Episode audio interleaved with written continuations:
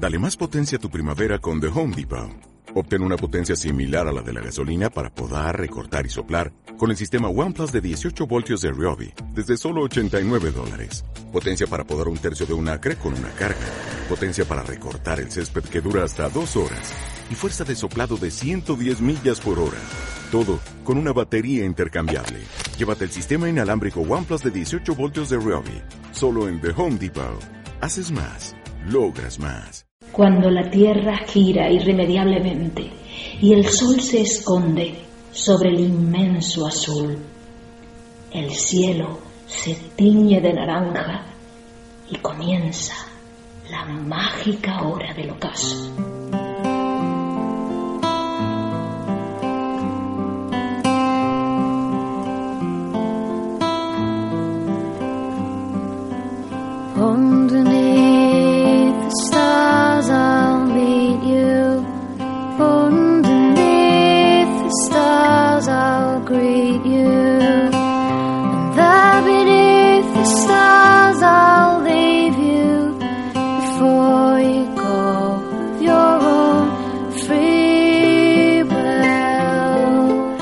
Amigos y amigas, eh, bienvenidos a un nuevo programa de Soles en el Ocaso.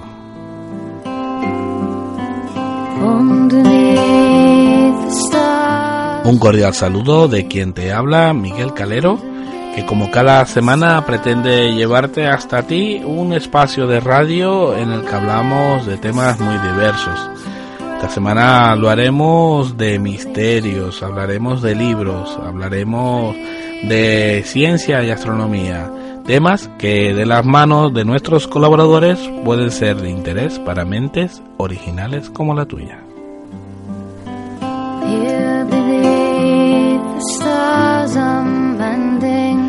Saludamos como siempre a los oyentes de Radio Luz y de Onda Cero La Palma y a los que nos siguen también a través de los podcasts del programa.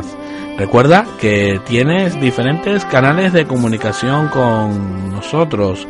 Lo puedes hacer por Facebook o por nuestra propia página web www.solesenelocaso.es.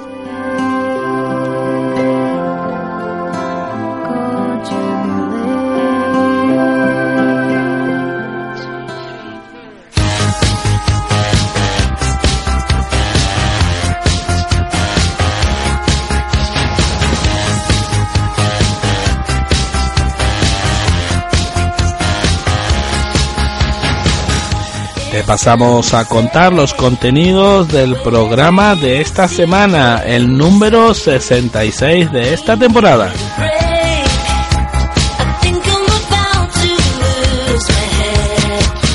En primer lugar tenemos sesión de misterios y lo hacemos con nuestro amigo José Juan Rodríguez. En esta ocasión nos va a presentar tres novedosos casos ovnis ocurridos aquí en la isla de La Palma.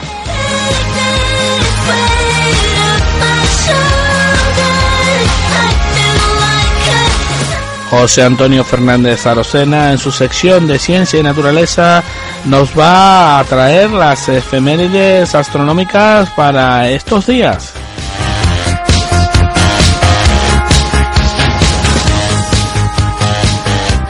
Hablaremos hoy con Virginia Martín de Leer Librerías La Palma acerca de cómo fue esa pasada feria del libro y también comentaremos algunas novedades que han llegado a ese establecimiento.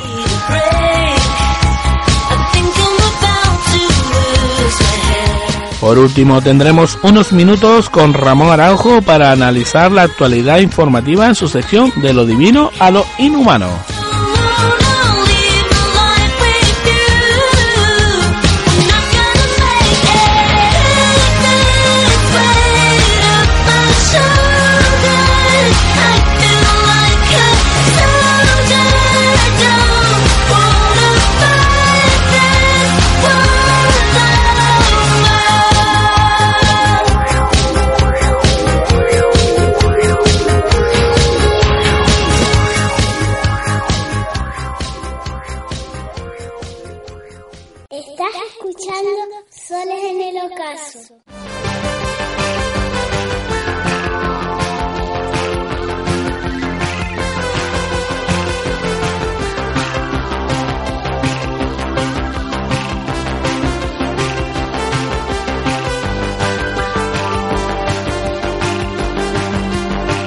Como anunciábamos al principio del programa, hoy con José Juan Rodríguez vamos a abordar tres casos ovnis acaecidos en la isla de La Palma Mm, de los cuales eh, al menos eh, dos de ellos son inéditos. José Juan, ¿qué tal? Muy buenas tardes. Muy buenas tardes, Miguel.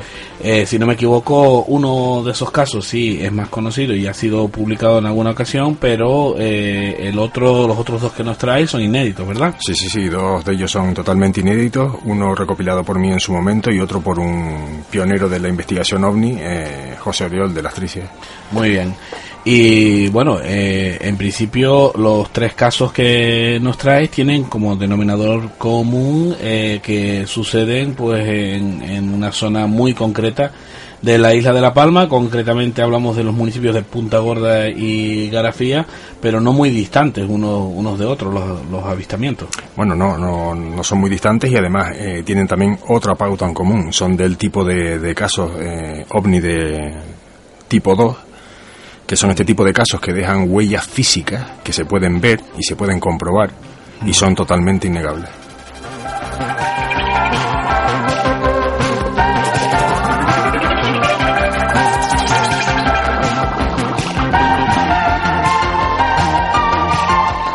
Pues si te parece, José Juan, empezamos con el primero de ellos, eh, el que me planteaba Estamos hablando de los años 50.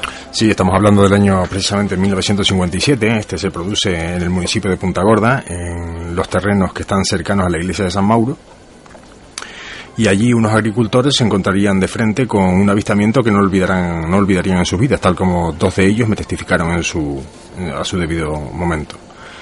Eran en total un grupo de cinco agricultores que se encontraban trabajando dichas tierras cuando uno de ellos se percata, eh, ya llevaba un ratito oyendo un zumbido, levanta la cabeza y sobre ellos ven como descendía lo que ellos denominaban una bola de fuego a gran velocidad directamente hacia ellos. Ellos corren hacia una de las paredes de la huerta porque pensaban que eso de chocar contra, contra el suelo podía producir una explosión que los podría matar. Así mismo me lo, me lo recopilaba uno de ellos, ¿no?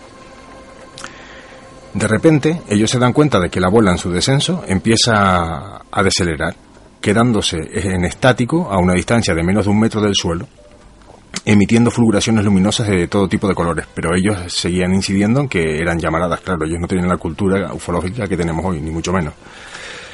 Eh, lo curioso del, de este avistamiento es que quedándose a esa distancia del suelo, eh, Estuvo durante menos de un minuto, según me, comentaron. De repente, ellos me dicen en su, en su jerga, por así decirlo, que emite un silbido y sale disparado en la misma dirección en la que, en la que había descendido. O sea, yo y interpreto esto como que emitió algún tipo de pitido o de algún tipo de, sonido agudo y acto seguido salió hacia el cielo. Lo curioso de este avistamiento es que este objeto deja eh, en la posición donde queda estático, vuelvo a repetir, a una distancia mm, del suelo, deja una, una, marca circular del mismo tamaño del objeto. Esta marca dura en el, varios días sobre el terreno, ellos lo, lo pudieron comprobar. es una de las pruebas de, de un avistamiento, una prueba real, una marca real, una evidencia física. Y eso, para mí, hace de este tipo de casos, pues, casos que difícilmente pueden negarse. Dice que esto ocurría en las proximidades de como conocido hoy como la iglesia de, San Mauro. Sí, perdón, del antiguo templo de San Mauro, abajo en la costa. Abajo en la costa. Sí. Eh, ¿Y cuántas, recuerda cuántas personas eran las que... El grupo de agricultores lo, lo conformaban cinco personas. Cinco personas. Dos de ellos, que en su momento eran los que quedaban con vida, que fueron los que me comentaron el asunto. Eh, me lo relataban así, como yo te lo acabo de escribir. O sea, que tienes testimonios directos de dos de los testigos. De dos de los cinco testigos. Muy bien, muy bien. Eh, bueno, y dices que la marca que dejaron, mm, pues te, te llegaron a hablar de tamaño. Sí, de el objeto más o menos en, el objeto medía menos de un metro, casi llegaba al metro. Y esa fue la marca que dejó sellada en el, en el, en el terreno. Pero claro, eh, es muy diferente a otros casos de los que hemos oído hablar o hemos leído, en lo que el objeto despliega un tren de aterrizaje, eh, deja unas marcas más o menos profundas en el terreno. No, este no, este estaba a, a cierta distancia del, del, del suelo y dejó la marca allí. Ok. O sea, imaginémonos el tipo de, de energía que podía desprender este objeto para dejar Cuando hablamos de marca, hablamos de, de, de una marca de, de, Sí, una circunferencia. de radiación, de, de quemar el territorio. Sí, o- sí, bueno, es que quemó la tierra, no había vegetación alguna, sino dejó la tierra marcada de negro. Es muy parecido a un caso en Zaragoza, donde el objeto también, eh, ya de mucho más diámetro que este que se vio en Punta Gorda, deja también una marca en el suelo, pero este ya había desplegado el tren de aterrizaje. Emitía una radiación muy, muy, muy, eh, muy brutal.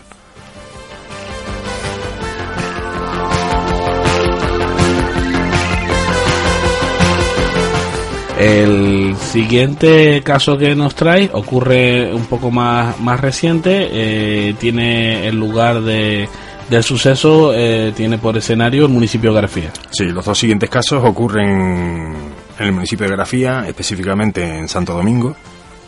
Y este es un caso que para mí lo tiene todo, lo tiene todo porque es que es increíble. Este caso ocurre en el invierno del año 1990 y la testigo, la testigo que relata el caso, ella nos cuenta cómo ve una esfera luminosa a las afueras de su casa entre el nisperero que tenía en el, a tres metros de- del frontal de su casa y la propia casa en sí misma, ¿no? Ella ve como esa esfera luminosa eh, describe todos los colores del arco iris, según nos cuenta ella, pero que es roja en su borde exterior. Es mm, importante el tiempo que está en presencia de, de esta esfera. La esfera está estática durante unos 20 minutos. Eh, todo esto lo ve ella desde el interior de su vivienda porque la verdad que se siente bastante atemorizada ya que en ese preciso instante ella se encuentra sola dentro de la casa. Ella lo ve a través de la ventana de la cocina. Esto es un dato muy importante. Ella se da cuenta como al día siguiente eh, varias ramas del, del nisperero están como chamuscadas, plantas de, que tenía y algunas flores también están bastante chamuscadas.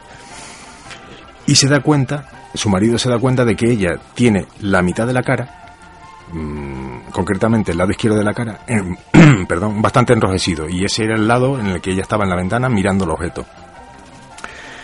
Pero ellos vieron un nisperero chamuscado, dos o tres cajos que de, de- de ese nisperero, pero no le prestaron mucha atención. Es cuando a este investigador, a José Oriol, días después, se presenta en el domicilio para investigar el caso en profundidad, y es él cuando se da cuenta de la, de la forma en la que estaban chamuscadas las hojas de ese nisperero. Esas hojas tenían una coloración antinatural, eran de un violeta intensísimo en su nervatura central y se iba difuminando ese violeta hasta el borde de la hoja. Es él, eh, José Oriol, el que recoge eh, una cantidad de hojas bastante interesante y las hace llegar al laboratorio del Cabildo sin decirles en ningún momento de dónde provienen esas hojas y al, de lo que estuvieron afectadas. El resultado que le arroja el laboratorio es que esas hojas habían sufrido una temperatura muy alta para producir ese tipo de coloración y ese daño. Recordemos que una hoja de un nisperero cuando está seca, tú la coges, la aprietas en tu mano y la deshaces totalmente. Estas no. Estas eran como si tú cogieras una hoja verde, a pesar de, con- del estado en el que estaban, tú la introdujeras en tu mano, la apretaras y pasaría lo mismo que con una hoja verde, no se desharía. Es más, una de esas hojas estuvo en su cuaderno de campo durante muchísimo tiempo y jamás se rompió.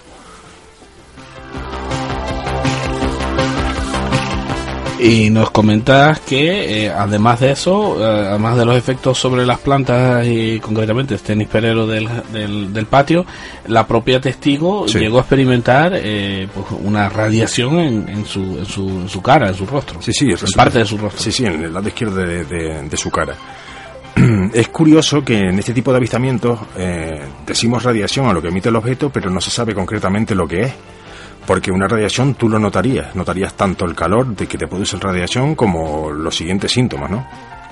Este tipo de, vamos a, radiación entre comillas, no emite ni calor ni produce síntomas físicos que tú notes en- in situ, sino es eso, ese tipo de marca, ¿no? Mm. sin notar ningún tipo de calor. Es un tipo de radiación que de- se desconoce hoy en día.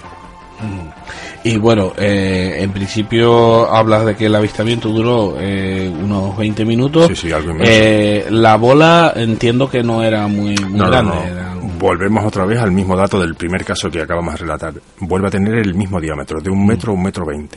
Eso es lo que me llama poderosamente la atención. de Ah, o los- sea, que del mismo diámetro que el otro Sí, sí, caso sí, anterior. sí, sí, sí. Ujú.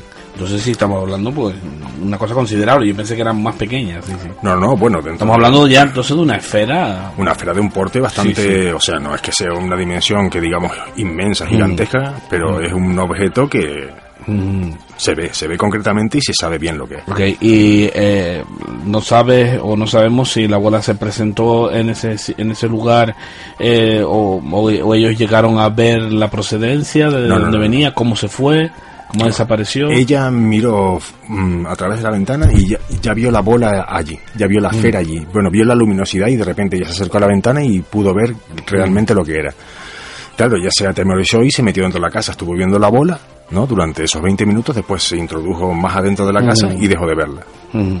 Pero quedaron los rastros físicos de la presencia, o sea, la presencia fue innegable. El primero de los casos, recordamos, en Punta Gorda, en 1957.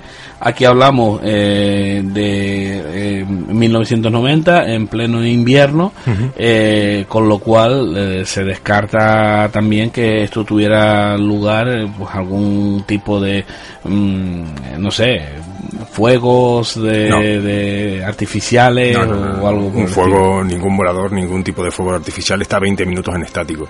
Ya, ya. Eh, imposible. eh, Es más, eh, en su momento yo pensé que eran drones, tanto en el primer caso como en estos otros dos. El primer caso es imposible que en el año en que sucedió hubiera drones de ese tamaño, de ese porte.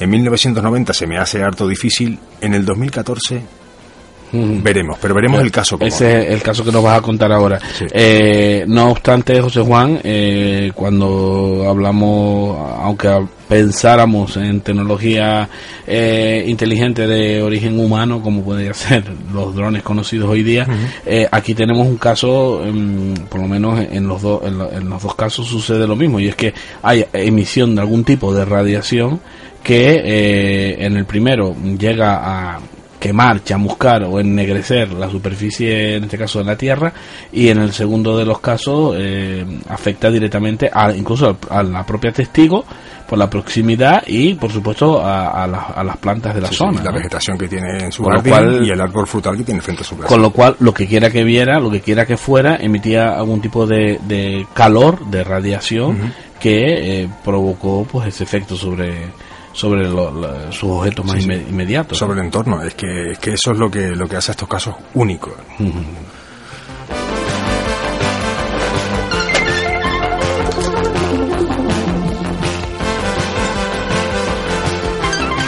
Y ahora vamos con el caso eh, más reciente. Me hablas de 2014, eso fue el otro día. Sí, sí, anteayer por la tarde se puede decir. Sí. Esto sucedió el 24 de agosto de También en Garafía. Sí, sí, en Santo Domingo. Eh, en una zona que nosotros conocemos bastante bien, que es cerca de la, menta- de la montaña de Fernando Porto. En el margen, en el margen oriental de la, de la montaña de Fernando Porto. En una casita con una palmera que hay justo ahí, en, ese, en, esa, en esa zona, ¿no? El testigo en esa época vivía allí. Y él relata lo siguiente, él- a las 11 de la noche, más o menos en ese horario, estaba realizando una llamada a su, a su mujer y dentro de la casa tenía poca cobertura, por lo que tiene que salir fuera, al patio. Es allí cuando él se percata de que se acerca una esfera luminosa que curiosamente choca contra una pitera cayendo sobre ella, de repente produce luminiscencia mm, de un color eh, azulado y es entonces cuando él se atemoriza. Él deja de ver eh, este, este, este fenómeno, eh, se mete dentro de la casa y es cuando informa a este a José Oriol, a este investigador, que se, al día siguiente se presenta en el, en el lugar del, del encuentro y es donde él se percata, donde José Oriol puede comprobar en, en sí mismo cómo la pitera está deshidratada en su parte central ya que el objeto cae sobre ella, pero también comprueba cómo todas las piteras que hay hacia abajo por ese margen de la montaña están también sufren daño. Quiere decir esto que el objeto se eleva, ¿no? A baja altura, sobrevuela todas las demás plantas, produciéndoles el mismo efecto. Es importante decir que este señor recoge pruebas videográficas de este fenómeno, o sea, de lo que produce la esfera luminosa, de un color azulado, volvemos a tener una esfera luminosa, de un color azulado fuerte en el centro eh, y bastante flojito en los bordes, pero eh, este hombre, José Oriol, me recalca también, que por eso este caso se, es único, de que este objeto, esa misma noche, a esa misma hora, fue observado sobrevolando Punta Gorda. Que eso es un dato muy, muy, muy importante. Con lo cual hay más testigos. Sí, sí, Hay sí. más testigos. Exactamente. Eh, nos has traído eh, el testimonio directo del- de la persona que ha investigado y ha recopilado el caso, que eh, José Oriol Pérez. Eh, lo vamos, si te parece, lo escuchamos. Sí, sí, sí, por escuchamos el, el corte eh, de 50 segundos donde él relata de su propia voz lo que el testigo le, le comentó. Estaba hablando con la mujer por teléfono, el móvil dentro de la casa, del pajero aquel, él vivía allí, y no le cogía bien la cobertura, por supuesto, salió para afuera, de noche, las 11 y algo. Y cuando se asomó a la puerta vio una luz que venía derecho allí, una luz azul fuerte. Y al parecer tropezó contra la pitera, contra el pitero, y cayó dentro de la pitera aquella se cogió un mío, vio aquello encendido como fuera todo, se metió para dentro de la casa. O sea, otro día fue y vio aquello así roto, entonces me lo dijo a mí, nosotros fuimos allá comprobamos que, que allí había caído algo pesado dentro de allí, aquello estaba todo quemado. Pero aparte de eso, los piteros por allí para abajo está- se perdieron de vista por abajo del molino, por todos los barranqueros estaban como con gajos partidos. Eh, ahí, ahí tenemos el, el testimonio. Ahora, si te parece, eh, podemos eh, escuchar la, la propia grabación del testigo, eh, donde él relata, eh, esto hay que decir que pertenece a un vídeo, Sí. es el audio de, de un vídeo porque el caso está documentado en vídeo, como bien Sí, sí, decías antes, las imágenes de, de las piteras, las imágenes de cómo quedó la zona están recogidas en vídeo y de ahí que eh, el sonido que se escuche pues eh, sea sonido ambiente y tenga y tenga un poco ese, ese ruido de fondo. Pero la bola es así. Y un tubo así como de dos pulgadas, el color azul fuerte abajo y más claro arriba. Cuando uno le da candela a una fraude, que coge otro color, ¿no? Un color, el de arriba era un color más, más claro.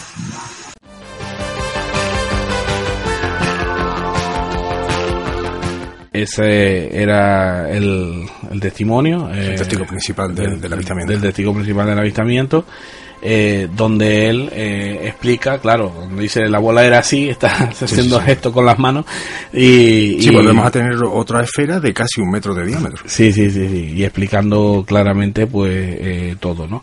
Eh, a mí lo que me sorprende es eh, eh, el tamaño de José Juan, de, la, de las bolas luminosas esas, de las esferas, ¿no? Por eso era recurrente lo de, lo de los drones, por el Mm. tamaño. Pero claro, nos encontramos en los tres casos lo que nos encontramos en todos los avistamientos ovnis que son reales. La ausencia de sonido. Todos sabemos que los drones emiten un sonido bastante peculiar. Yo te lo he dicho mil veces. Parecen que es un enjambre de abejas alrededor tuyo. Estos tres avistamientos mm, no hay ningún tipo de sonido. Es más, eh, es solo el aspecto visual de estas esferas las que llaman la atención de los propios testigos, como el caso de Punta Gorda, que es lo primero, bueno, y el zumbido también. Pero en estos dos casos, de la señora de, de Macrina y este señor, hay total ausencia de ruido. Es más, ellos lo, lo relatan así mismo. Mm. Pero bueno, eh, aquí el testigo eh, claramente dice la bola era así, es decir, Sí. él, él está hablando de que vio una bola. Sí, sí, sí, sí. de que vio una bola. Es decir, es que a mí se me hace difícil pensar eh, que un dron eh, tenga forma de bola. Porque Bueno. por aquello de la aerodinámica, no lo sé cómo Mm, Yo, conseguirían. yo te vengo bien preparado y te voy a decir algo que es bastante espectacular. Bueno, y traumático a la vez.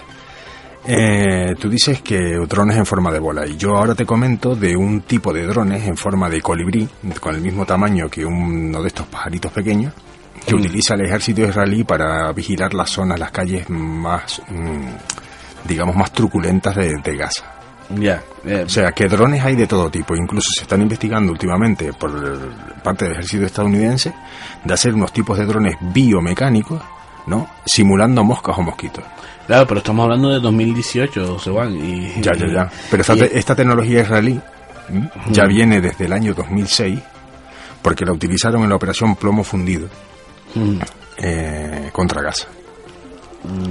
Ya. Recordemos que en esa operación el ejército israelí sufrió el mayor número de bajas militares que ha sufrido en ninguna operación contra Palestina y fue a partir de esta operación cuando empezaron a introducir este tipo de drones para la vigilancia de las calles. Vale, y ahora te pregunto, ¿y la autonomía de estos aparatos? Eh, ¿Podemos estar hablando de los drones actuales comerciales que conocemos? Porque, bueno, estos- los drones comerciales No, no, no, pues tienen autonomía de 2, 3, 4, hasta 5 kilómetros incluso. No, no, esto no, esto tiene una autonomía, pues eso, básica, eh, es un dron pequeñísimo, te lo digo. Del es tamaño que de un estamos hablando que eh, si eh, estos eh, estas bolas esféricas eh, tuvieran algún tipo de control por parte de, de, pues, de- de un operador, eh, estaría en, en un radio de actuación cercano, quiero entender. Ya, ya, ya. Mm, por la maniobrabilidad del primer caso. El segundo, eh, ella no vio aparecer la bola y el avión estático. Y por el último caso, el 2014, dudo mucho que sean drones. Mm, Así de claro. Claro, es que nos queda poco más margen de, de buscar, ¿verdad? Eh, me parece a mí. No, no, no, yo así lo, así lo creo. Yo así de, lo creo. de ofrecer de ofrecer posibilidades.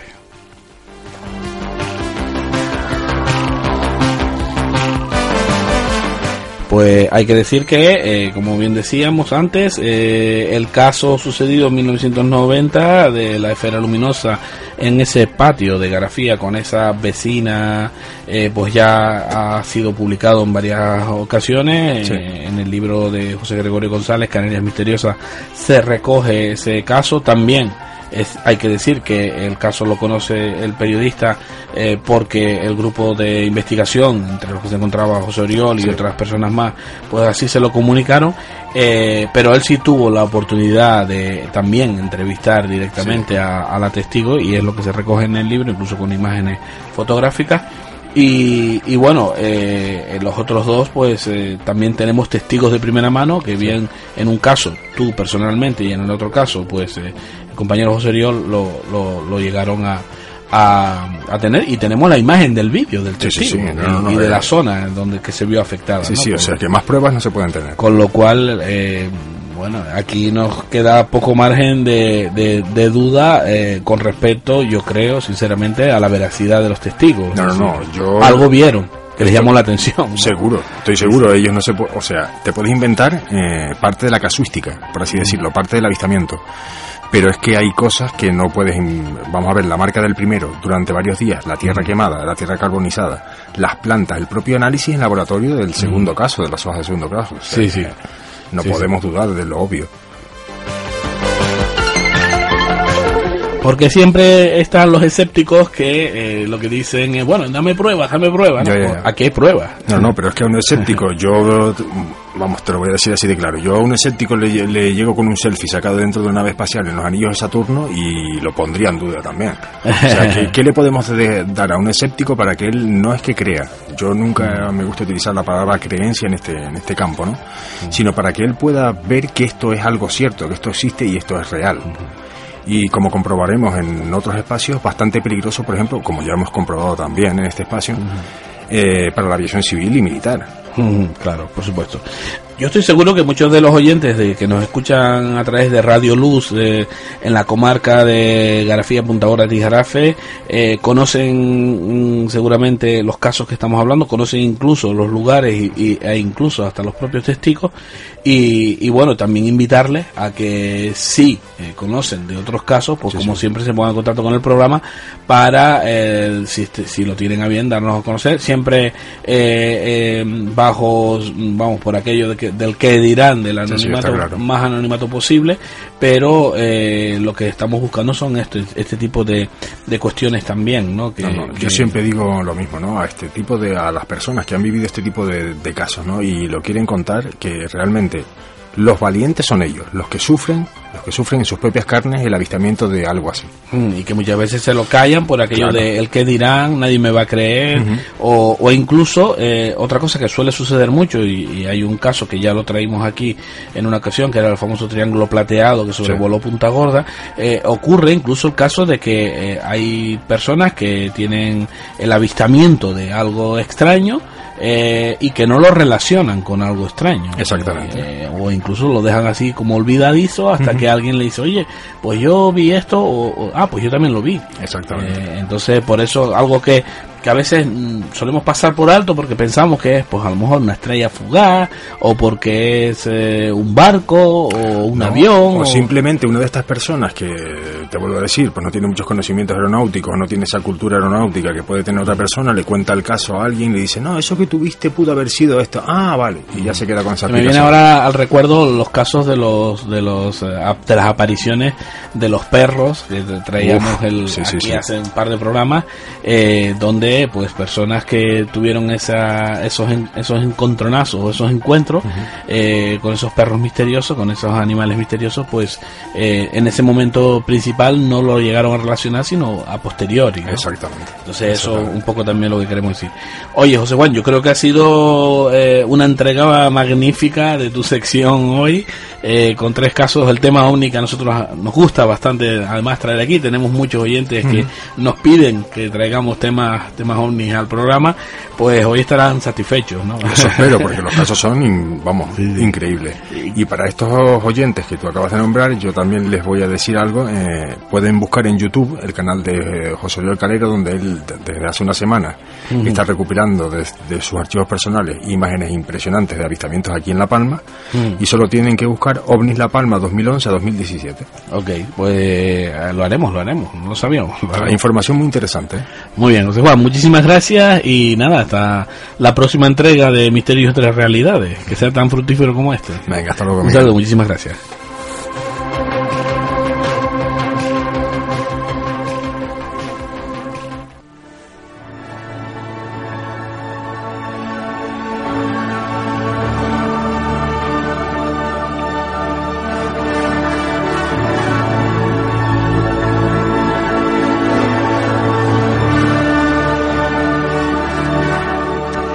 Tras hablar con el amigo José Juan Rodríguez, eh, nos vamos a unos minutos para hablar con otro amigo, José Antonio Fernández Rosena, y hablar un poquito de temas relacionados con la ciencia, la naturaleza, eh, astronomía, fotografía, tantos temas que eh, mm, comúnmente nos preocupan. José Antonio, ¿qué tal? Muy buenas tardes, ¿cómo andamos? Hola, muy buenas tardes, Miguel y oyentes. Eh, la semana pasada te dejábamos con esa invitación que hacíamos a los oyentes a participar en ese evento del Astrofest, el llamado apagón, pues para, para ver las estrellas, las diferentes actividades que se organizaron en los 14 municipios de la isla. Y que bueno, eh, pues la participación fue, pues digamos, vamos a decir, bastante irregular porque las condiciones climatológicas pues no no nos permitieron, meteorológicas no nos permitieron pues eh, que esto se desarrollara todo como estaba previsto. Eh, ¿Cómo lo viste tú, José? Sí, eh, dependiendo de los lugares, pues en algunos sitios, como bien dices, la meteorología no acompañó, hmm. la tarde estaba un poquito fría, eh, pero bueno, sí, yo estuve en la zona de Santa Cruz de la Palma, Las Breñas, no pude participar de lleno como el año pasado con un telescopio por, por, temas laborales, pero sí pude escaparme y estuve en el disco La Concesión viendo cómo se apagaba la esquinita de Santa Cruz de la Palma donde está el castillo y luego estuve un poquito en las breñas un momentito con los compañeros que estaban allí. Y la gente que pudo acudir, la gente que acudió, sí pudo disfrutar de, de las explicaciones con los telescopios, y de las explicaciones del cielo y mm. del, de los conocimientos que daban los, los amigos, los compañeros que estaban allí con, con los telescopios, ¿no?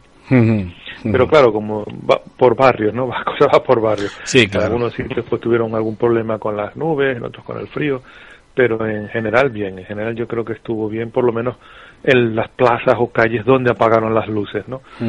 Eh, recuerden que no fue un apagón general, que simplemente se apagaba en algunos sitios, ¿no? Por ejemplo, Santa Cruz la Palma, la zona del Castillo, en San Pedro, la zona de los Álamos, determinadas, sí. plazas y, alguna que otra calle nada más, ¿no? Para recordar el, el aniversario de la, de la declaración de Starlight del derecho o la defensa, ¿no? De contemplar y el, el cielo nocturno con hmm. estrellas sin contaminación lumínica.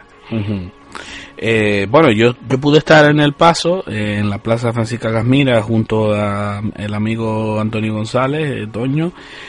allí sí se juntó un grupito de personas, unas 30 personas aproximadamente, en un momento determinado yo creo que eran muchos más, pero, pero bueno, eh, se apagaron las luces de aquella zona eh, mm, y bueno, se pudieron comprobar, eh, observar pues constelaciones, la luna, que teníamos ahí la luna pues prácticamente en cuarto menguante, cuarto creciente y, y claro, pues eso dificultaba bastante. Y, después en otras zonas de, de, la isla, pues debido a, pues, a la presencia de nubes y de lluvia, pues prácticamente no se pudo mm, realizar la observación como se pretendía, ¿no? Pero bueno, el esfuerzo aquí que destacaba Toño eh, en, en, el evento, pues eh, el esfuerzo estaba, o el éxito de, de, este, de esta actividad, estaba precisamente en, él decía, el haber sido capaces, por segundo año consecutivo, coordinar eh, diferentes actividades eh, en torno prácticamente que a una misma banda horaria y además eh, incluso pues proceder a lo que era el apagado de, alumbrados públicos en de esas zonas determinadas, ¿no? Ese era lo, que Toño destacaba, yo creo que, está bastante bien, creo que la iniciativa... La coordinación ha estado muy bien, ¿no? Sí. Pero Miguel, yo creo que ya debemos ir un paso más allá. Hmm. Si esto se organiza para el año que viene, ya se debe plantear en serio apagar la isla, como se hizo en el año 86. Claro. Eso sí sería eh, una buena campaña publicitaria, apagar la isla entera. Hmm. Eh, hay razones, hmm. aducen razones técnicas o razones, pero bueno, es cuestión de voluntades, de ponerse de acuerdo y, de hacerlo, ¿no? Pero eso sería una noticia que saldría a nivel eh, nacional, ¿verdad? Nacional e internacional. o internacional, ¿no? La isla entera apagada. Yo creo que debería la, esto lo promueve el Cabildo, ¿no? El, Cabildo quizás pueda conseguirlo ya para el año que viene, como se hizo, ya repito, en el año 86. En el año 86 se apagó toda la isla, ¿por qué no se puede apagar en el 2019? Creo que hasta más fácil sería, ¿no? Con las tecnologías lo que han cambiado desde el año 86 hasta el 2018 que estamos, ¿no? bueno, hay que recordar que en el año 86 el motivo del apagón, en el cual yo, por ejemplo, estuve en uno de los puntos, precisamente en el que tú estuviste el otro día, en el Risco de la Concesión, estuve yo. En 1986 fue con motivo del paso del cometa Halley. Del cometa Halley. Sí, sí. Entonces se hizo ese, ese apagón. También es cierto que estaba empezando eh, la movida esta de la astrofísica en la isla de La Palma, recién estaban inaugurados los observatorios, eh, pues eh, hombre, mm, fue, fue espectacular aquella noche, además, yo la recuerdo perfectamente, ¿no? Y ahora, pues con motivo, como todo se mueve a través de redes sociales, a través de internet, a través de los medios de comunicación, pues claro que si tú haces una iniciativa como la que estás planteando, eh, está más que claro que eh, incluso la puedes vender hasta turísticamente, ¿no? Para que mm.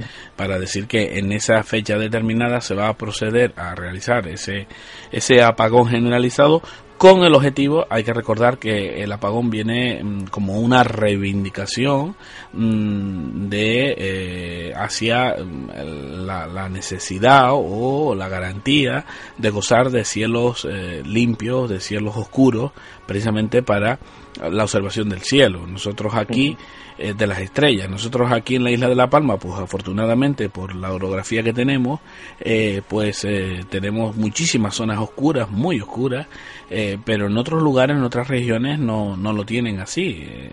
al ser territorios continuos, el alumbrado de un pueblo prácticamente que molesta o dificulta un poco más allá de ese pueblo, ¿no? Y se va uniendo uno con el otro. Entonces en La Palma, además de tener la famosa ley del, del cielo que tenemos para que afecta prácticamente al territorio, pues a las islas de La Palma y Tenerife, pero mm, además de esa ley es que además la propia orografía nos ayuda muchísimo, ¿no? A tener ese, ese cielo bastante eh, limpio y oscuro, ¿no? Sí, sí. Como tú bien dices, sí, señor.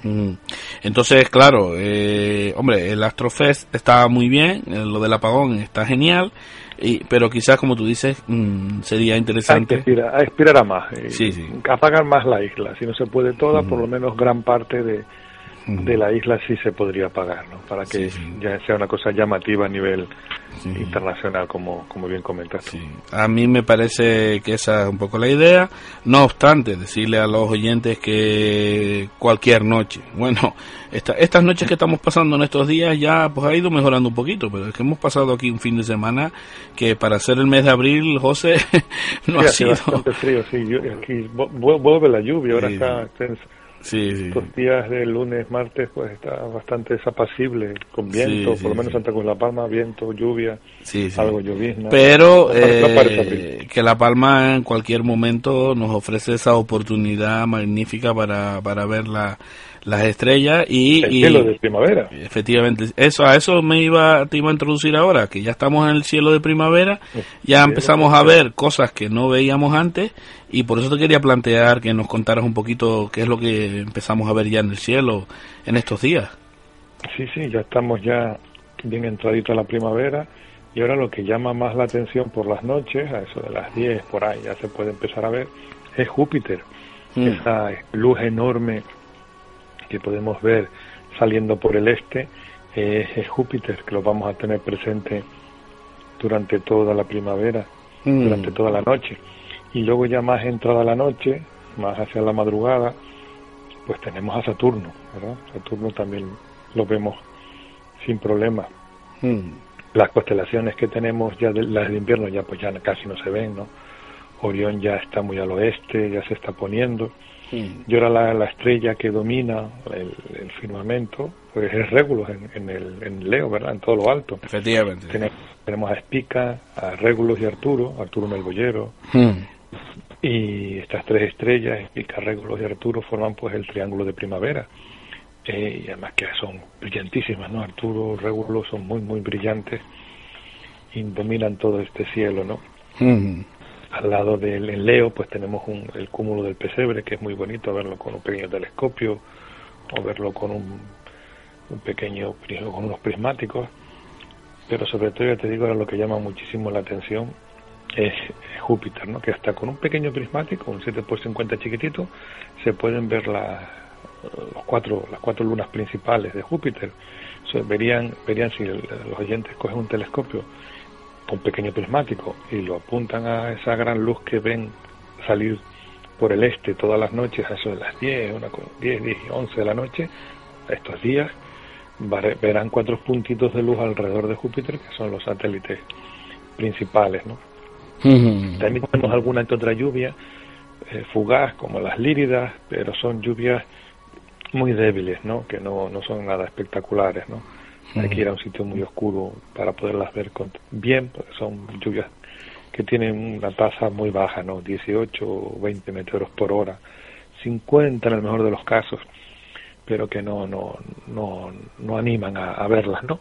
La Vía Láctea todavía está muy, todavía no se ve en su esplendor, la, la estamos viendo al amanecer, ¿no? En la segunda parte de la madrugada la podemos ver muy al sur y bajita todavía todavía no ha llegado el momento de tener la vía láctea arriba en lo alto como la tenemos en hmm. verano, ¿no? la tenemos en agosto. Sí, Aunque alguna foto ya he visto por ahí con la vía láctea muy alta, ¿verdad? No sé si la has visto por ahí.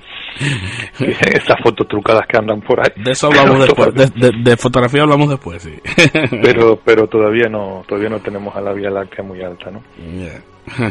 Y esto, yo ahora mismo, en primavera, ahora mismo lo que tenemos es a Júpiter. Júpiter mm. es precioso. Lo malo que en estos próximos en estos próximos días, pues tenemos, eh, prácticamente vamos a tener ya la luna llena ahí. Sí, la luna no nos impide ver muchas estrellas, eso es verdad. ¿no? Mm. Podemos aprovechar para ver la luna, coger un pequeño prismático y la luna siempre es Efectivamente, efectivamente. Porque sepan los oyentes sepan que cuando hay luna, luna llena, o pues la, casi todo el cielo lo perdemos, ¿no? Solo vemos las estrellas más brillantes, ¿verdad? Pero bueno, en principio a, primera mitad de la noche, final de la primera mitad de la noche, tenemos ahí a Júpiter, tenemos las estrellas y las constelaciones que bien mencionaba, mm, y, bueno, la luna ya mm, comienza a llenar, eh, creo que la tenemos ya pues eh, en esta misma eh, semana, creo que, que la tenemos llena, ¿no? Me parece si no si mal no recuerdo. a ver el día exacto, si lo tengo aquí apuntado. Hmm. En, breve lo tenemos. Sí, para ahora, para el 28 o algo así, ¿no? Pues sí, para el, creo que si no me equivoco es el 20, como tú dices tú, sí, casi el 28. El, sí, a partir del 28, 29, 30. Semana. Sí, sí, el fin de semana la luna la tenemos hmm. llena el fin de semana. El, el, domingo al lunes es luna llena. Hmm. Y después ya... Ya de viernes, sábado y domingo pues tendremos una luna muy grande, muy luminosa. Hmm que nos, que nos oculta la mayor parte de las estrellas. Perfecto. Y bueno, José, eh, decíamos, eh, ahora hay una actividad también de carácter un poco interno. Aquí en ocasiones solemos nosotros hablar de las actividades que organiza la Asociación de Fotógrafos de La Palma, a Foto La Palma. Y bueno, este fin de semana eh, se va a celebrar la asamblea anual eh, y bueno, y un poco se marcará, por tanto, eh, el plan de trabajo para, para este, estos próximos 12 meses, ¿no? Eh, una asociación, José, de la que tú formaste parte como socio fundador en su momento. Sí, sí, ya cumplimos 10 años, ¿no? Eso sí. en el 2008 se fundamos la Foto La Palma, cuatro amigos, y ya, ya ha durado 10 años. ¿no? estuve en la directiva, pues creo que el primer año nada más, o los dos primeros Luego ya han pasado varias juntas directivas y, ahí sigue la asociación. Y el sábado se, nos reunimos todos, ¿no? Y tenemos la asamblea anual y, en redes sociales ya se ha lanzado la convocatoria para que todo aquel que quiera venir, aunque no sea socio, y quiera conocernos, quiera conocer las actividades de la asociación fotográfica, pues se venga y esté un rato con nosotros.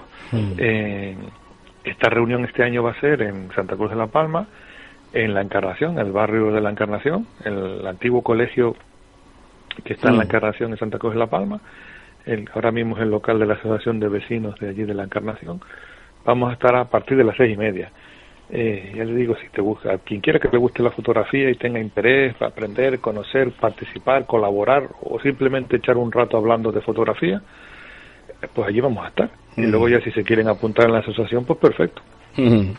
Estupendo, estupendo. La foto La Palma, 10 años de vida, eh, queda mucha actividad por hacer y por por organizar y, e invitar a todas aquellas personas que mm, quieran conocer cuál es eh, cuáles son esas actividades y qué personas forman esta entidad, pues bueno, ahí tienen una excelente oportunidad, la asamblea anual, eh, para participar, para ir por allí, para echar un vistazo. Si de camino se hacen socios, pues muchísimo que mejor, ¿verdad? Y, eh, y bueno, sabemos que por ahí ya lo anunciaremos aquí con tranquilidad, José, pero sabemos ya que de entrada hay eh, programada o prevista una actividad eh, muy próxima, una actividad formativa y, otras tantas más de, mm, que, están ahí y que se le va a dar el visto bueno en esta asamblea. Sí, sí, hay un par de cursos, de talleres que vienen en marcha, algún mm. que otro concurso, vienen mm. algunas cosas de camino que se darán partir del sábado, pues ya como dice aquel, se le da el pistoletazo de salida y, y lo, se volcará en las redes, ¿no? Para que todas las personas que quieran participar, pues, con las quedadas fotográficas, pues suele venir mucha gente y mucha gente que no es de la asociación. Pero está, la asociación siempre está abierta a todo aquel que quiera venir a cualquier tipo de actividad, aunque no sea socio. Los socios, claro, que tienen ventajas, claro, si son actividades que tienen coste, pues los socios pagan la mitad o no pagan nada de lo que cuesta la actividad. Eh, pero están abiertas, la asociación siempre está abierta a, todo el que quiera acercarse. Que hay que, dicho que era de paso, eh, de momento la cuota anual está en 20 euros. O sea que... 20, sí, sí, 20 euros al año. 20 euros al año que se amortizan perfectamente entre los talleres, los cursos, las actividades, las quedadas, las comidas pues ya con eso, quedan muy bien amortizados, muy bien, muy bien empleados. Perfecto, José. Pues estos eran los temas que queríamos tocar contigo esta semana. Eh, en la próxima hablaremos un poquito de cómo fue esa, esa, esa junta, eh, nuevos cargos directivos, qué actividades inmediatas se proponen para realizar y, entonces pues así los oyentes pueden ir conociendo un poquito mejor la vida de A Foto La Palma y también las actividades que se organizan. Muchísimas gracias, amigos. Volvemos a escucharnos. Y nos, nos escuchamos la semana que viene. Pues venga, un saludo, muy buenas tardes.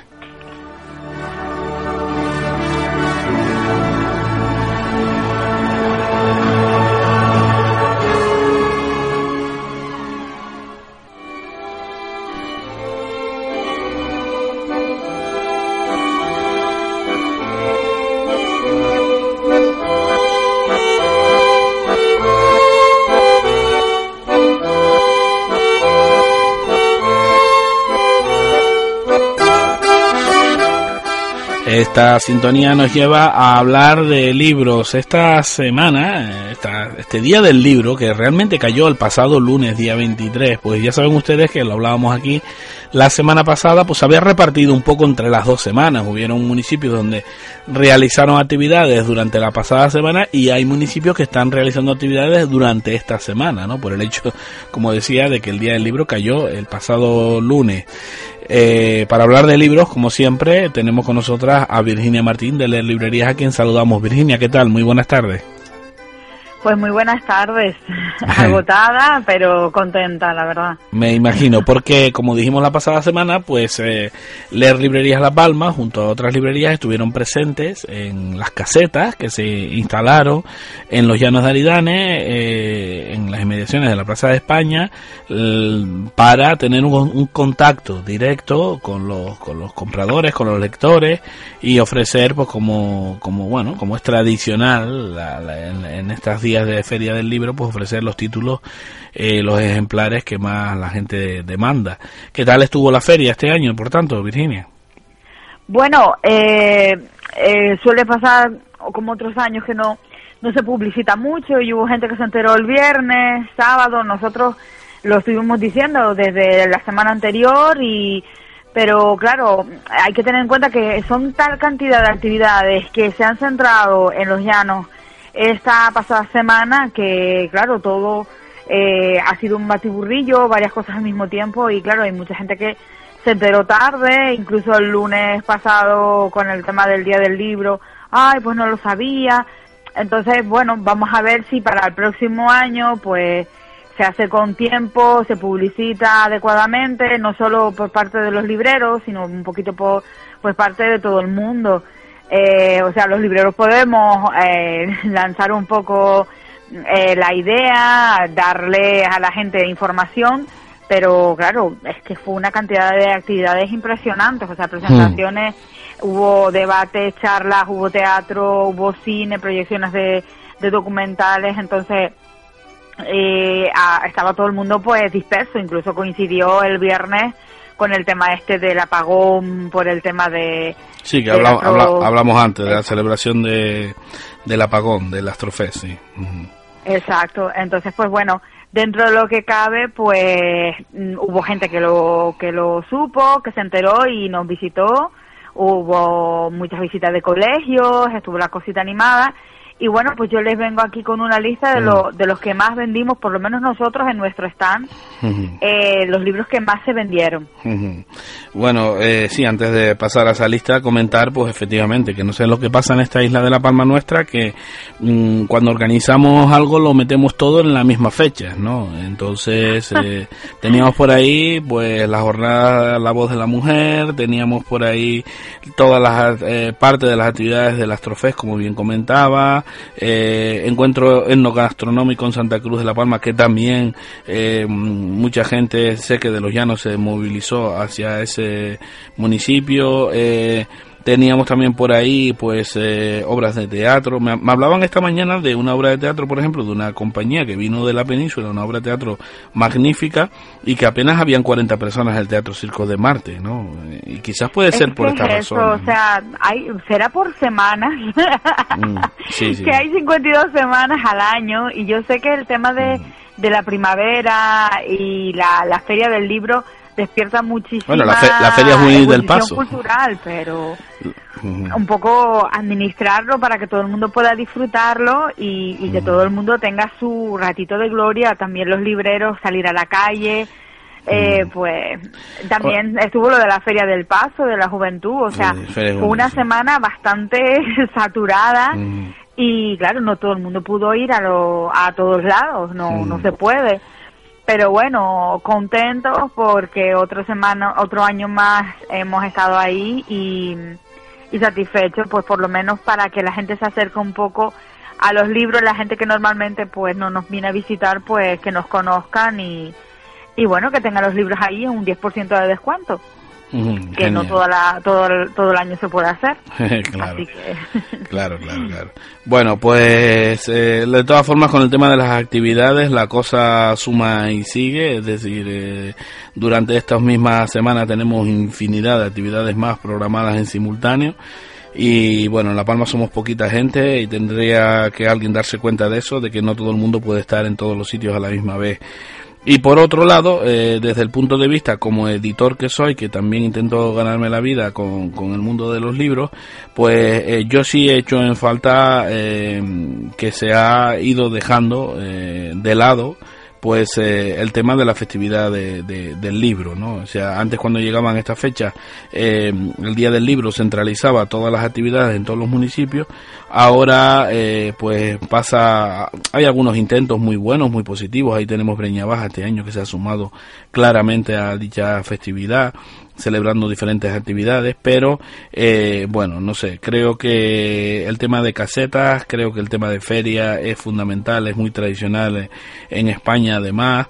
Mm, y que se debería replantear seriamente esa, esa cuestión y después por el otro lado además eh, fomentar todavía más eh, actividades relacionadas con la lectura, con el fomento de la lectura, eh, ya no solo escolares, sino también eh, personas adultas, como no, que, que, aunque ya a lo mejor a algunos les cuestaría coger el hábito, mm, muchos nos sorprendemos y tú lo, lo, habrás podido comprobar en la librería, muchos lectores nuevos, pues a lo mejor empezaron a leer, a leer libros el otro día, ¿no? Entonces, gente que, que, que cuando se acerca mundo de los libros encuentran pues eh, ese placer que, que, antes no habían podido descubrir por las razones que fueran, ¿no? Entonces, sí, ya pues fuera por motivos laborales o ahora tienen más tiempo libre, pues hay muchísimas personas eh, de edad ya mayores que pues nos piden muchos títulos, especialmente suelen gustar mucho los libros sobre Canarias. Eh, pues, muchos, muchas personas mayores me piden libros de décima, libros de historia de aquí de La Palma. Yo siempre lo he comentado en repetidas ocasiones que hay mucha hambre de historias de aquí, de la isla, y hay un sinfín de historias, y espero que algún autor, algunas editoriales se den cuenta del filón que hay de historias aquí y de toda la gente que, sí, pero que ya se mencionó hace mucho tiempo el, tema del Fausto fue uno de los más vendidos sí, sí, pero por eso porque esa historia marcó muchísimo a la isla de la Palma y muchísima gente joven o gente que lo vivió de pequeño quería enterarse y descubrir esa historia que era, vamos, tenía tintes cinematográficos jamás no poder. Mm. Pero si después eh, se hace ese esfuerzo de editor, se hace ese esfuerzo inversor por parte de librerías y demás, y la administración pública pues no apoya eh, o apoya otro tipo de eventos mm, más usuales, porque es que hay que decirlo, eh, los eventos relacionados con el libro son muy marginales. Mm, pues solo, solo basta mirar para la biblioteca. Nos visitaba este pasado lunes y nos decían, hay otras veces en los llanos hacen cosas, regalan flores, eh, en la puerta del ayuntamiento, o sea, nos comentaban eso, que no, que echaban en falta esa, esas actividades del Día del Libro. Pero bueno, nosotros los libreros, mm, te digo, hacemos lo que podemos, estamos ahí al pie del cañón y ha sido un día movidito y estamos contentos y satisfechos que por lo menos eh, no, no ha bajado el interés por, por el público hacia los libros. Mm. Y, y bueno, ahí están los, los, los más vendidos y Ahora sí, después de esta parte reivindicativa, hablemos de qué, qué eh, para las librerías, en el stand de la librería, qué libros fueron lo- los más vendidos en esta presente feria. Eh, antes que nada, te- este es el momento nuestro, como la gente cuando recibe un Oscar y le dan un premio, pues el momento Claro, reivindicativo claro. fue Por- este. por supuesto, por supuesto. Y ahora sin más paso a, a mencionarles los libros, por ejemplo, el de Sin Censura de Miguel Ángel Revilla, de la editorial Espasa, que no es una novela, pero es un libro, eh, siempre Miguel Ángel Revilla mueve a muchísima gente. Yo siempre he dicho que si este hombre le diera por presentarse al presidente del gobierno, gana. Es Porque probable. hay muchísima gente que lo sigue. Sí, sí, es probable. Sí, sí. El otro título, esta vez sí es narrativa de ficción y es nuevito, recién salido del horno. El nuevo título de María Dueñas, Las hijas del capitán, que hablamos la pasada semana de él. Y Mm. ha sido uno de los más vendidos y me enteré, pues el día del libro, fue uno de los más vendidos en toda España. Detrás le seguía Patria. En este caso a nosotros el de Patria no, no, no nos lo pidieron. El que también se vendió muchísimo fue Tiempos de Tormenta de Boris Izaguirre, también de la editorial Planeta. Y bueno, pues la- las autoras que estuvieron aquí en Los Llanos tuvieron su momento de gloria y en este caso, pues Nuria Envid con Una vida con sentido, pues en, la, en nuestro stand de, leer, en la feria, pues se vendieron todos los títulos que teníamos allí, todos lo- los ejemplares, perdón. Y bueno, y Sara Fratini, que tuvo una visita bastante eh, productiva, eh, nos hizo un mural en el remo, precioso, y aparte presentó su, su arte y los libros Una tal Martina y su monstruo y La buena vida, pues se vendieron también muchísimo en, en la feria. La novela negra también se vendió, pues el, el día que se perdió la cordura y la continuación, el día que se perdió el amor de Javier Castillo, pues también estuvieron entre los más vendidos. Y les comento para los que tengan curiosidad, Javier Castillo aparentemente ha negociado la venta de los derechos de autor para, no sé si se va a llevar al cine o a una serie de televisión. Y la ambientación para los que han leído transcurre en Estados Unidos, pues se va a hacer la adaptación que transcurra en España. Eh, no es un, un rumor que hay, o sea, el tema es que él lo ha comentado, la gente de él está comentando si se va a llevar al cine o serie. Eso es lo que están barajando. Pero bueno, para los que se quieran leer el libro antes de que hagan la serie o todo esto, pues eh, pues ahí está, eh, el día que se perdió la cordura y el día que se perdió el amor. Falta un tercer título que todavía no ha salido. Eh, hablamos del de Nuria Envit, El Principito, un clásico, volvió a renacer. Sé que hay algunos colegios que lo están tra- eh, lo están trabajando entre los Bueno, es que siempre renace, por, siempre renace por esta fecha, es que el Principito es un clásico, ¿no? Pues sí, aparte de eso, pues me he enterado que algunos colegios lo están dando, están trabajando este este trimestre con ese título y yo me alegro muchísimo. Eh, estuve hablando con, con algunos algunos de nuestros visitantes y me comentaban que una de las cosas que tiene el Principito que te lo puedes leer en diferentes épocas de tu vida y sacar una interpretación totalmente diferente Cierto, a cierto. ese momento puntual de tu vida y, y coincidía muchísima gente. Bueno, el de los perros duros no bailan de Arturo Pérez Reverte de, de Alfaguara, pues también estuvo ahí entre los más vendidos. Un nuevo curioso título de, de Arturo Pérez Reverte, que, en el que los protagonistas son perros. Sí. Y bueno, un clásico también en la feria del libro, sin duda, Alberto Vázquez Figueroa con su nuevo título, Bajamar, del que les voy a hablar ahora, porque eh, también es nuevito, o sea que Mm. contenta porque ha habido un poco de todo. Títulos de autores canarios, eh, arte, historia, novela negra y contentos, la verdad. Mm, genial. Genial. Eh, como siempre, como verán los oyentes, pues los más, eh, hombre, siempre están, por un lado, eh, los autores de siempre, que siempre, que siempre están ahí con sus títulos, sus novedades prácticamente año tras año, y después están los del momento, ¿no? Es decir, ahora mismo tenemos a Miguel Ángel Revilla, por ejemplo, o Boris Aguirre, o la propia María Dueñas, que, mm, bueno, que han sido eh, muy populares eh, pues a través de, diferentes mm, unos por su presencia en televisión otros por sus premios eh, entonces pues bueno pero después tenemos ahí incansables como Pérez Reverte o Vázquez Figueroa que, lógicamente pues y los clásicos por ejemplo Antoine Saint-Exupéry pues que eso es un clásico este autor no el, libro que yo siempre recomendaría recomendaría y recomiendo a cualquiera el principito no eh, bueno no, no me sorprende la lista. Eh, decías que nos querías hablar de, del libro del nuevo libro de Vázquez y Figueroa Bajamar eh, que pues que, se acaba de acaba de salir es una novedad entonces no apareció como novedad estos pues días. sí hace unas pocas semanas más o menos es que lo que comentaba la, la pasada semana es que hay muchísimos títulos y salen todos de golpe y bueno, pues el de Bajamar, mm, yo no quería hablar de él hasta que no nos llegara a la librería, porque basta que hable del, del libro para que la gente me lo, me lo vaya a pedir. Y nada, pues este, eh, este es de la editorial Arsalia, y bueno, es su libro más personal. Eh, mm, él, él dice que los hombres nacen, crecen, mueren y se corrompen.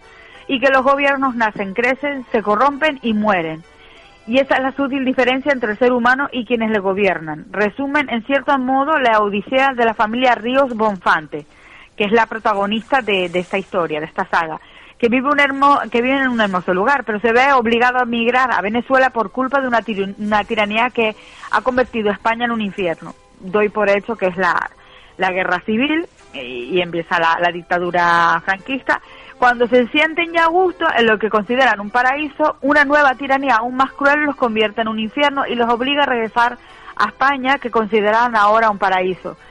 Eh, esta página nos recuerda que el eterno viaje del ser humano en busca de la felicidad siempre se ve sometida a los designios de otros seres humanos. Y bueno, él se basa en, su, en retazos de su propia vida para escribir esta, esta saga familiar de ida y vuelta a caballo entre Europa, África y América. Y bueno, él nos muestra sus sentimientos más profundos que creía olvidados antes de sentarse a escribir. Mm. Parece ser que este título es uno de los más personales que él ha publicado en los últimos años y eh, es bueno tenerlo en cuenta y ya sabemos que él muy pocas veces defrauda Mm. Eh, y bueno, vamos a ver la sensibilidad que le pone a este título. Muy bien, muy bien. Seguro que como siempre será, se venderá, se venderá y pasará a formar parte de ese, de ese largo listado de títulos que tiene Vázquez Figueroa, eh, que todos siempre se siguen vendiendo, además, es decir, que ninguno, ninguno queda, se queda obsoleto en el tiempo, ¿no? Aparte que siempre nos aparece gente joven que de buenas a primeras lo, lo, lo descubre y empiezan a pedirnos los títulos anteriores de, de sus sagas. Y la verdad que no a nosotros nos llena como diría el, el antiguo rey de orgullo y satisfacción que la gente se interese por las historias de, de Vázquez Figueroa un autor canario y especialmente eso les encantan las historias que que él ha inventado en su cabeza basado entre hechos reales y, y un poco la pues es muy similar a la forma de escribir de, de García Márquez con esa realidad, la realidad así mágica en algunos casos. Y bueno, pues ahí está el título, Bajamar, para los, seguidores de Vázquez Figueroa.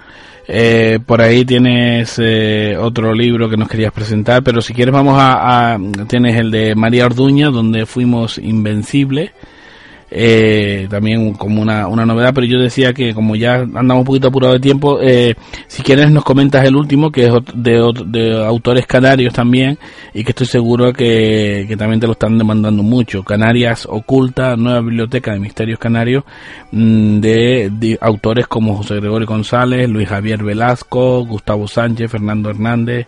Cuéntanos, eh, Canarias Oculta, ¿qué, ¿qué es lo que ofrece esta publicación? Pues bueno, esta es el primer volumen de un número indefinido de entregas que ellos dicen que su periodicidad también parece en estos momentos un poco difícil de precisar. Pertenece a la Biblioteca Crónicas de San Borondón y bueno, nació tras un, tiempo de maceración al cobijo de muchos años, de pasión honesta por todo lo que de insólito, misterioso y heterodoxo nos regala Canarias a la sombra de programas como Crónicas de San Borondón a través de, la, de Canarias Radio La Autonómica. Y lo hace editorialmente hablando en el terreno Felting, que ha preparado durante 20 años libros que hemos tenido el privilegio de, de, ellos de escribir personalmente. y publicar en estas dos últimas décadas, como el caso de los ovnis en Canarias, Canarias Misteriosa, perdón, Guía Mágica de Canarias, etcétera. Y son historias, pues, por ejemplo, en esta entrega van a hablar de Amaro Pargo, el corsario de Canarias, Tibicenas, criaturas infernales en las tradiciones insulares, las bestias de Aletón, Canarias como refugio del Kraken, y por ejemplo también La Gomera, la isla de las piedras encantadas. Mm. Yo supongo que a algunos de nuestros compañeros del programa le van a apasionar las historias que aquí se cuentan. Eh, hay, hay, que hay que sincerarse y como bien tú sabes, ya el libro está en nuestro poder y ya no lo hemos empezado a leer. y por aquí está... Yo conozco a mi gente, yo le chive. por aquí está el amigo José Juan Rodríguez sintiendo con la cabeza también que él ya se lo tiene bastante masticado, por cierto.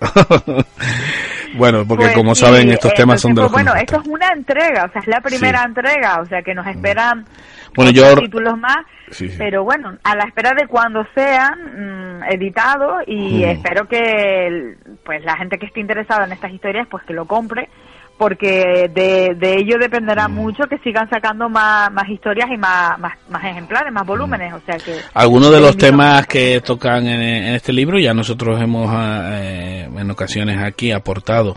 Eh, pues bueno, hemos tratado los mismos temas con diferentes casos, algunos de ellos.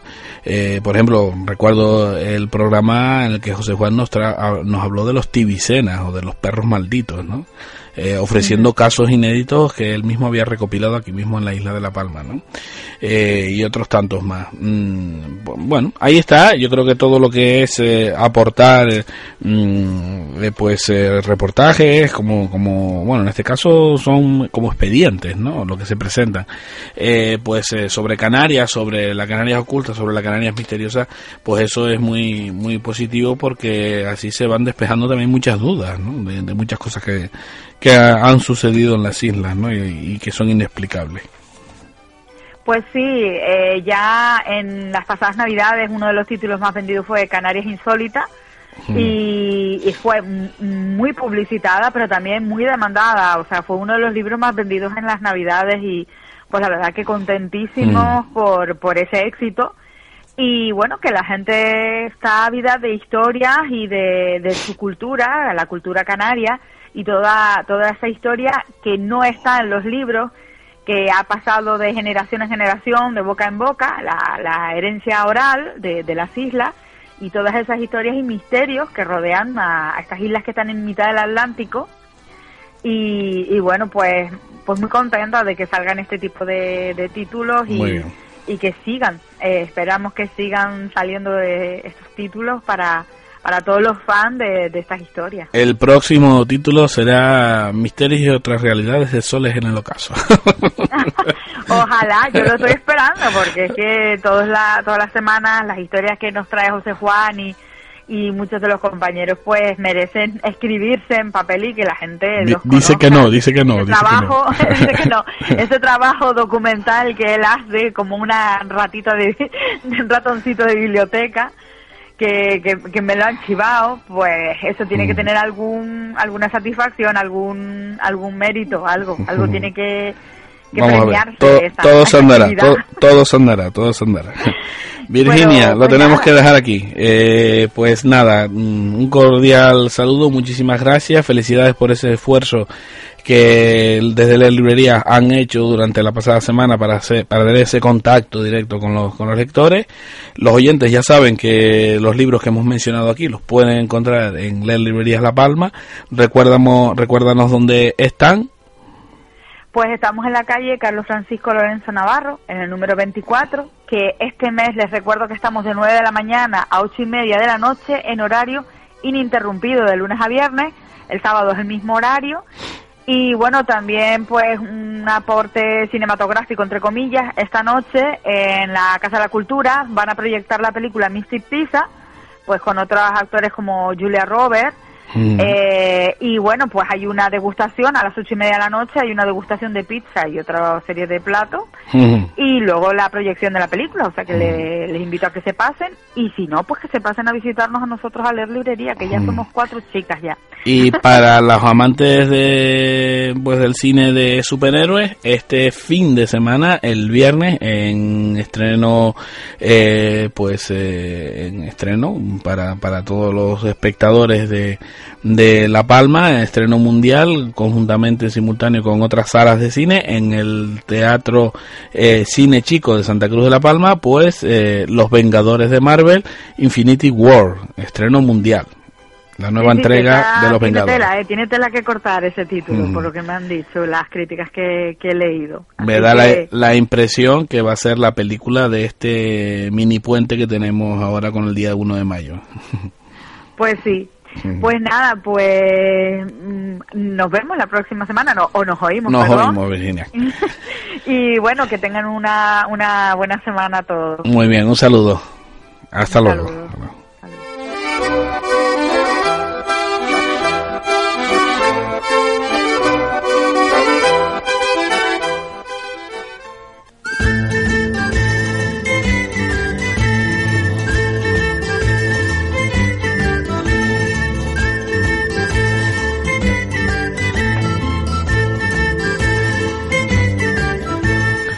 Y tenemos unos minutos finales para irnos hasta Santa Cruz de la Palma y allí encontrar al amigo Ramón Araujo, que bueno, ya el hombre pues eh, está empezando a ver el sol después de tantos días nublado y con lluvia. Don Ramón, ¿qué tal? Buenas tardes.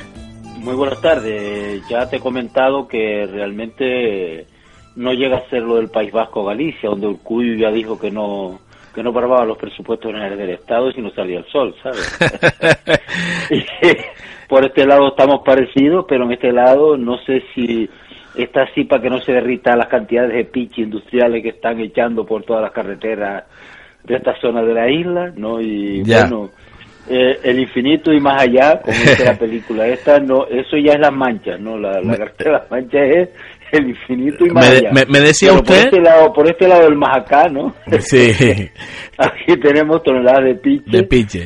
Y el sol ha salido, ha salido radiante. El mar, seguimos teniendo un alicio potente, como hace años que no que no veía. Eh, en los ascensores donde vivo yo, un ascensor pues que un 16, ¿no? Y el ascensor pues da, da para hablar, ¿no? El ascensor da para hablar. y la gente comenta realmente que este año el alicio, no sé qué le pasa, pero está bien enfurecido, con humedad y bueno, eso es bueno. Pues aparte de eso, pues los tajinastes azules están pues en la medianía espléndidos, la floración este año, volvemos a decir, cada vez, cada día que pasa es más exagerada. Y bueno, eh, el lunes hubo aquí un acto en el que participé. Ah, eso le iba a preguntar yo. Que, que es, eh, sí, es el abrir las iglesias a un poquito a la cultura general, sin discriminación. Creo que Checa, el párroco de Salvador, está haciendo una labor magnífica. Unas noches con alma, que llama, ¿sabes? Y, eh, y esta, esta vez era el dolor, ¿no? Un tema, tratar sobre el dolor desde, desde varias perspectivas diferentes de varios autores, ¿no? Estaba, pues, Antonio Tavares, estaba Elsa López, estaba Nelio también, que acaba de publicar un libro ahora que ha tenido bastante, sí, sí, estaba Vejeque, un poeta popular aquí de toda la vida, Belén Lorenzo, una minimalista. Mm. y don Ramón Araujo también.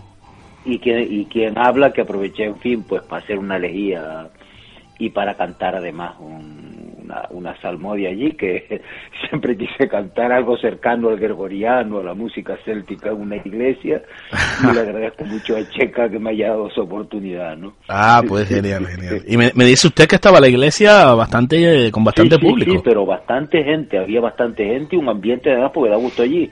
Aparte de eso, porque la, el equipo que tienen allí, cuando no ponen equipo fuera, sino que es muy fácil el equipo que tienen allí, la sonoridad dentro del templo es perfecta. Yo creo que se podría actuar, hay, hay una sonoridad. Creo que algún músico que ha ido allí, algún grupo de música violinista y entre esta ha dicho que la sonoridad se puede grabar allí. Ah, Y creo que es una iniciativa de incorporar la cultura, digamos, entre comillas, laica, porque yo creo que, que la mayoría de los que estaban allí eran o gente libre pensadora, gnóstica o yo qué sé, o gente más o menos de la corriente laica, ¿no? Pero realmente no, no ajeno por otra parte de la espiritualidad, como se demostró durante la conversación que tuvimos allí.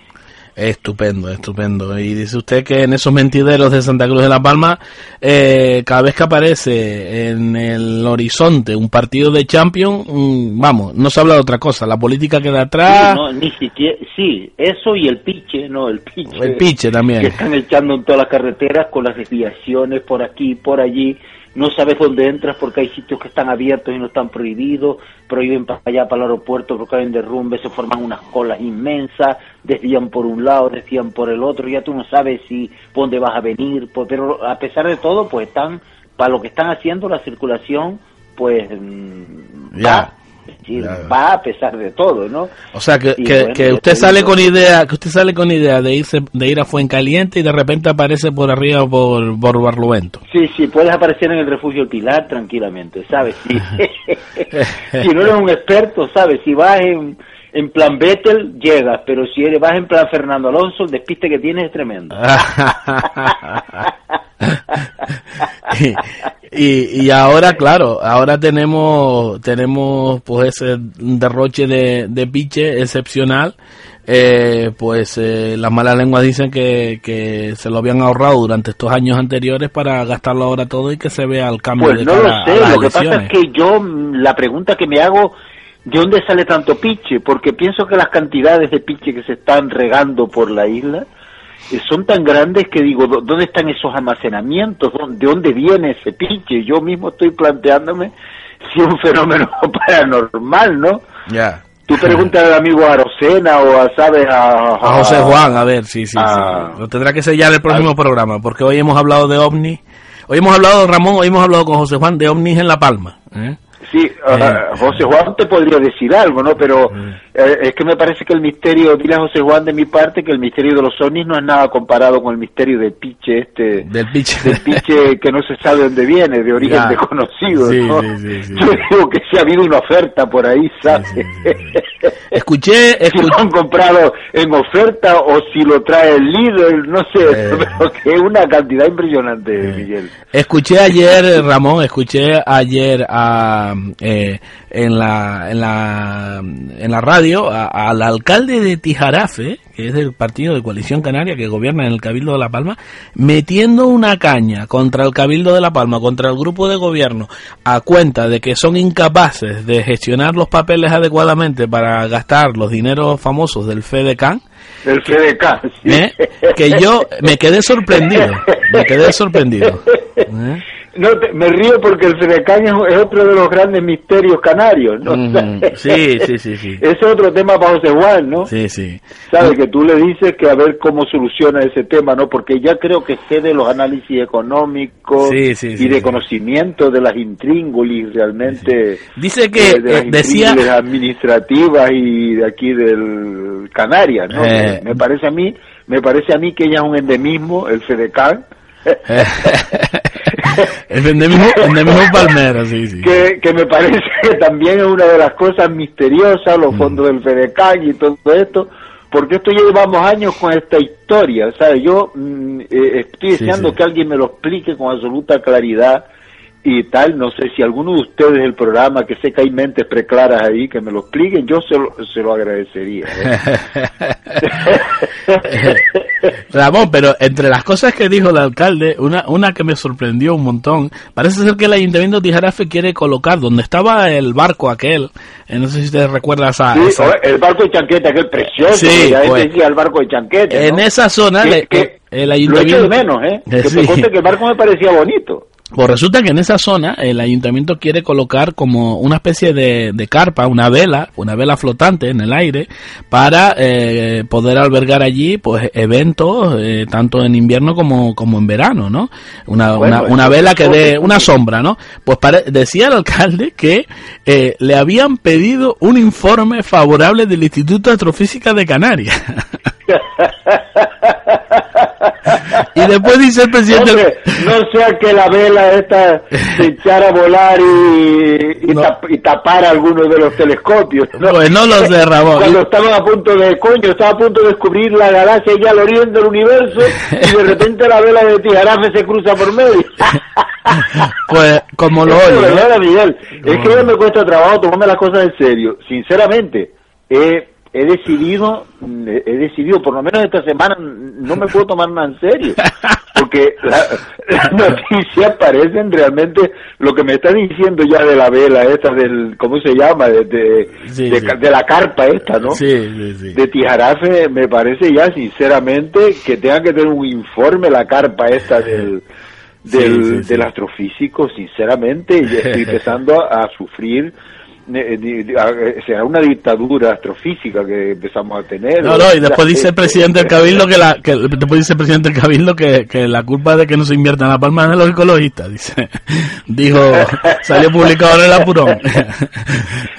bueno, es que son cosas que realmente tú tienes que las culpas en este país sabes que por, nunca caen al suelo como, dice mi cuñado no, las culpas nunca caen al suelo siempre caen encima de alguien. Y además suelen caer de quien está despistado o quien no tiene la culpa realmente. Sí, sí.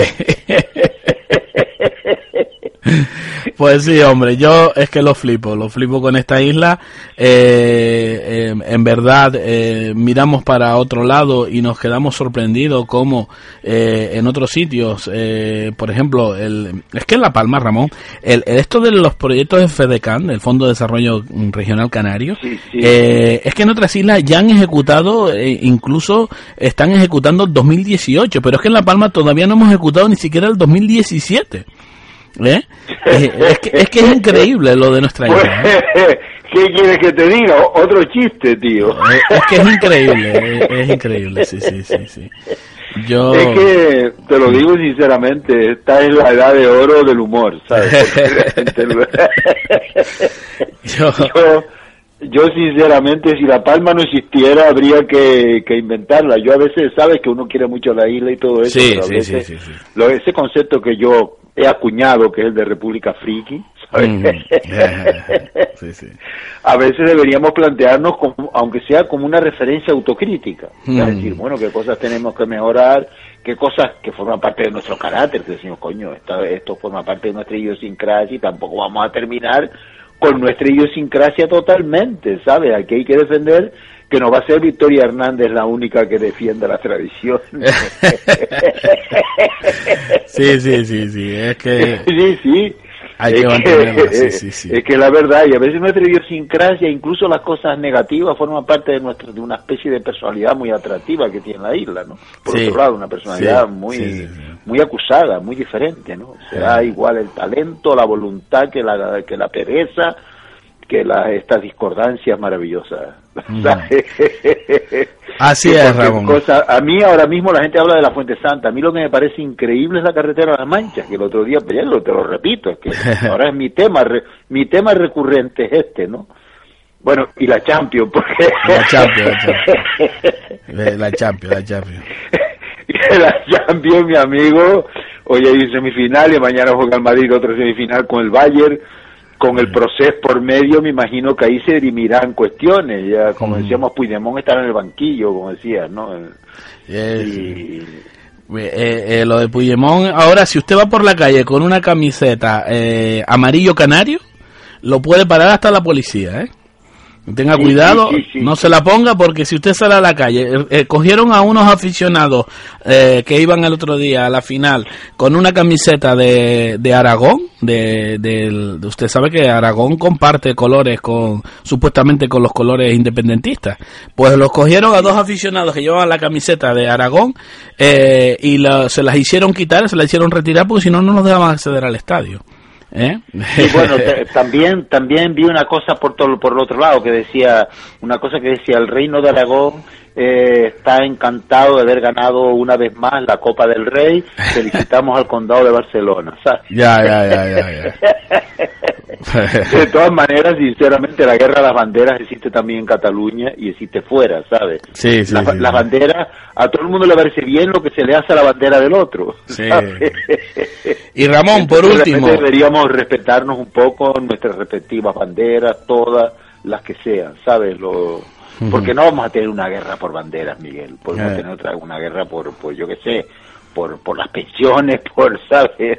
Hay motivos, ¿no? Tenemos motivos como para tener guerra decente, ¿no? guerra decente por cuestiones sociales, pero no por ese tipo de historia. Yo, sinceramente, los que van al, al, campo a aprovechar una final de copa para estar formando un follón, ¿sabes lo que te digo?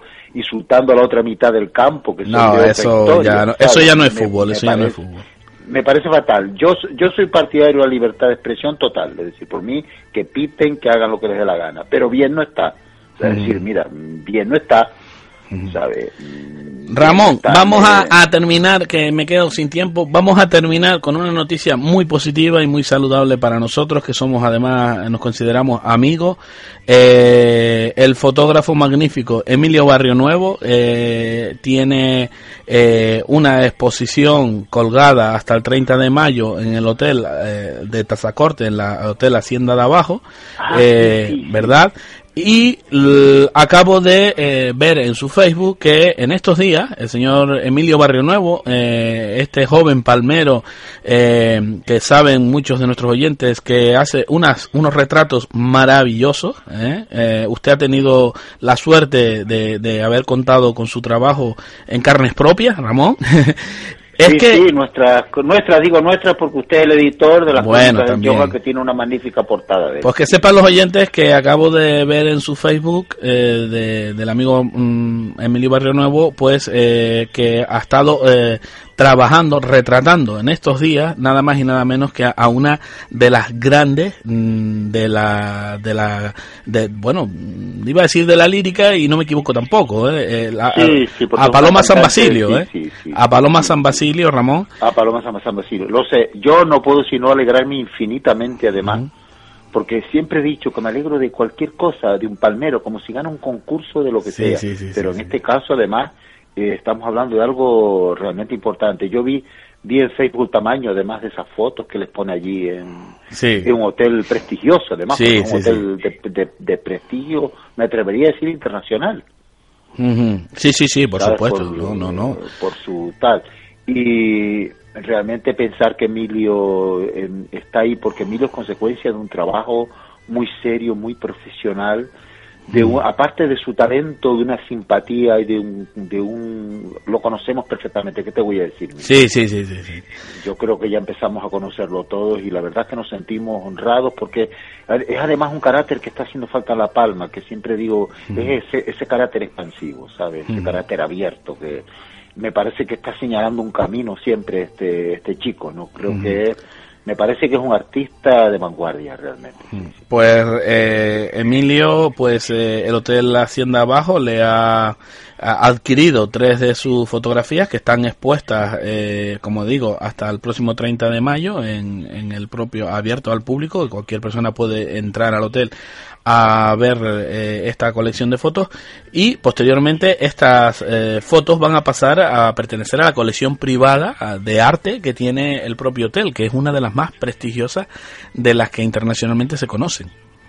Mm. Sí, sí, pues sí, sobre todo en el ramo en que está. Realmente creo mm. que el hotel es un hotel de vanguardia también, esta cuestión. Yo me alegro muchísimo y me imagino que tú lo compartes también. Hombre, por supuesto, como, Como editor y como palmero, realmente hay que dar un abrazo a, y por una vez terminar el programa con una nota de un gran optimismo. La verdad, Miguel, hoy me has dejado... Para esto no estaba preparado. pues, pues yo me alegro muchísimo. Ya no, estaba preparado ya para que suceda algo realmente que nos alegre muchísimo. Yo me alegro muchísimo que a pesar del gobierno, nuestros jóvenes estén triunfando. Al menos contra viento y marea, ¿no? sí, sí, sí. Pues Ramón. Porque ese Alicio sí que jodido. ese sí que jodido. Pues vamos a quedarnos con esta nota eh, feliz y nos emplazamos ya hasta la próxima semana, amigos. Pues muy bien, un abrazo, Miguel. Un abrazo, un abrazo. Un abrazo.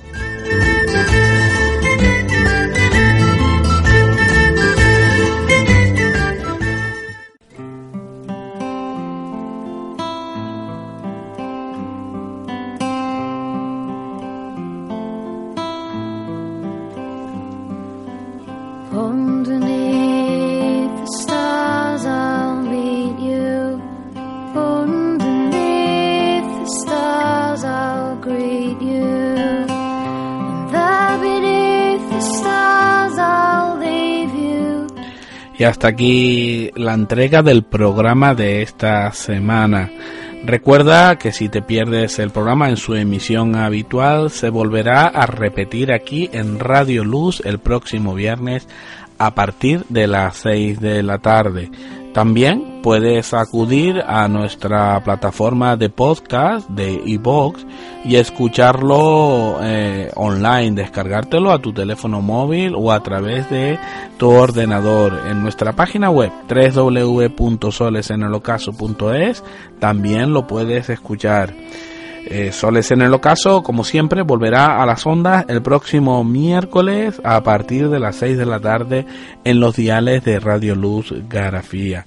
Esperando que vuelvas a sintonizarnos la próxima semana en nombre de quien te ha acompañado aquí en la presentación y dirección, Miguel Calero, y de todos nuestros colaboradores, y así como de esas personas que hacen posible que el programa llegue hasta, hasta ti, que están ahí al, al mando de la técnica. Pues en nombre de todos nosotros y nosotras, te deseamos que tengas una feliz semana.